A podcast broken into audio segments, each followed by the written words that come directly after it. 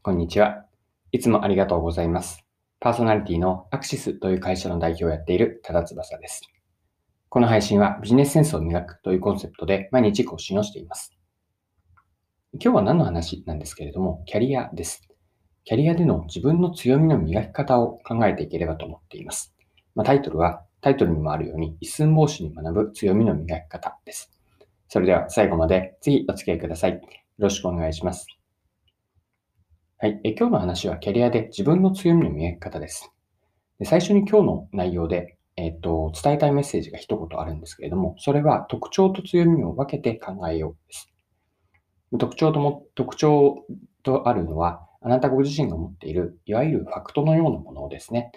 でそれに対して強みを見出していくんですが、特徴と強みを分けることによって強みを作っていける。こんな考え方をしていければなと思っています。で、この話の今のメッセージですよね。強みと、えー、特徴と強みを分けるというのは何を意味をしているかというと、後者の強みというのはあくまで相対的なものなんです。こう比較優位なんですね。弱みも同じで、あくまで比較して弱み、まあ、比較列位なんです。こう特徴というものがあって、それが、えどんな状況で誰とどういうふうに比べることによって、えーと同じ特徴でも強みにもなれば弱みにもなるんです。で、この話をですね、えっと、何かの、えー、分かりやすい話で例えられないかなと思ったときに、一寸法師を思い浮かべました。昔話の一寸法師、どんなストーリーだったか皆さん覚えているでしょうか？で一寸法師の今回の文脈で言うと、まず特徴は何でしょうか？あの、一寸という、まあ、体の大きさなんですよね。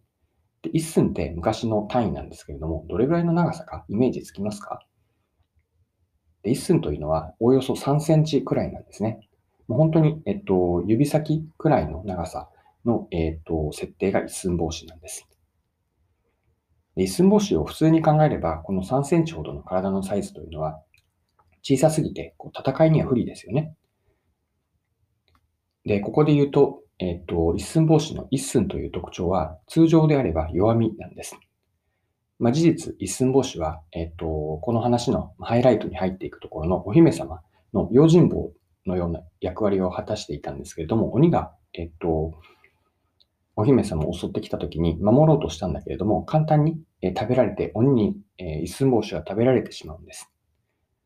で、ここからが今日の話につなげると、弱みから強みになっていったという見方ができるんですが、一寸法師は鬼に食べられても体内で生き残ったんですよね。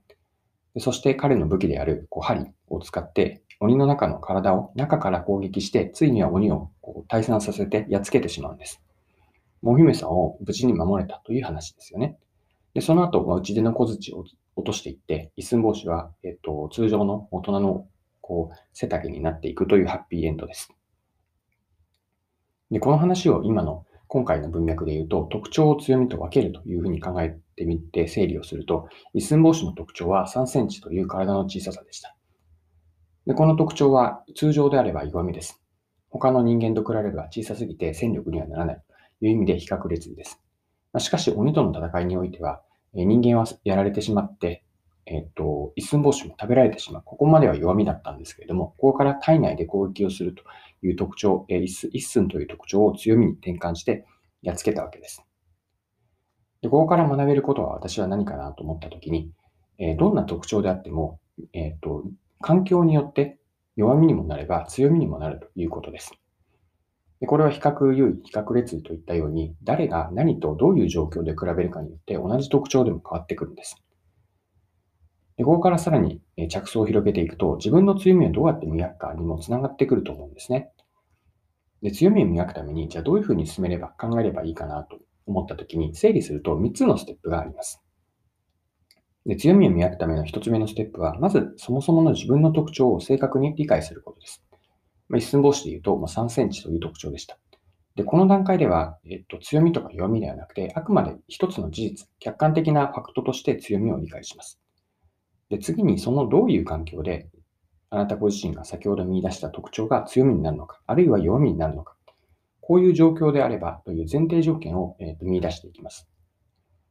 そして3つ目、強みを磨くためには、じゃあその見出した強み、これから強みになるであろうと思ったこと、これをどうすれば伸ばしていくかというのをその環境にフィットしていく。これが強みを磨た磨くための3つのステップかなと考えました。もう一度言うと、まずは特徴の理解。そして環境の理解ですね。どういう環境であれば強みになるのか。そして3つ目が環境を選んでいって、その環境下において強みを磨いていく。こんなステップで考えていくと、これからのキャリア、あるいは今までのキャリアを振り返ったときに、どういうあなたご自身の特徴が強みになった。こういう環境では一方で弱みになってしまったなというのが見出していければ、じゃあその環境を再現性高く目指していけば、あなたの特徴がこう花開いて強みになっていくのではないかなと考えました。はい。今回も貴重なお時間を使って最後までお付き合いいただきありがとうございました。この配信はビジネスセンスを磨くというコンセプトで毎日更新をしています。次回もぜひぜひ聞いてみてください。それでは今日も素敵な一日をお過ごしください。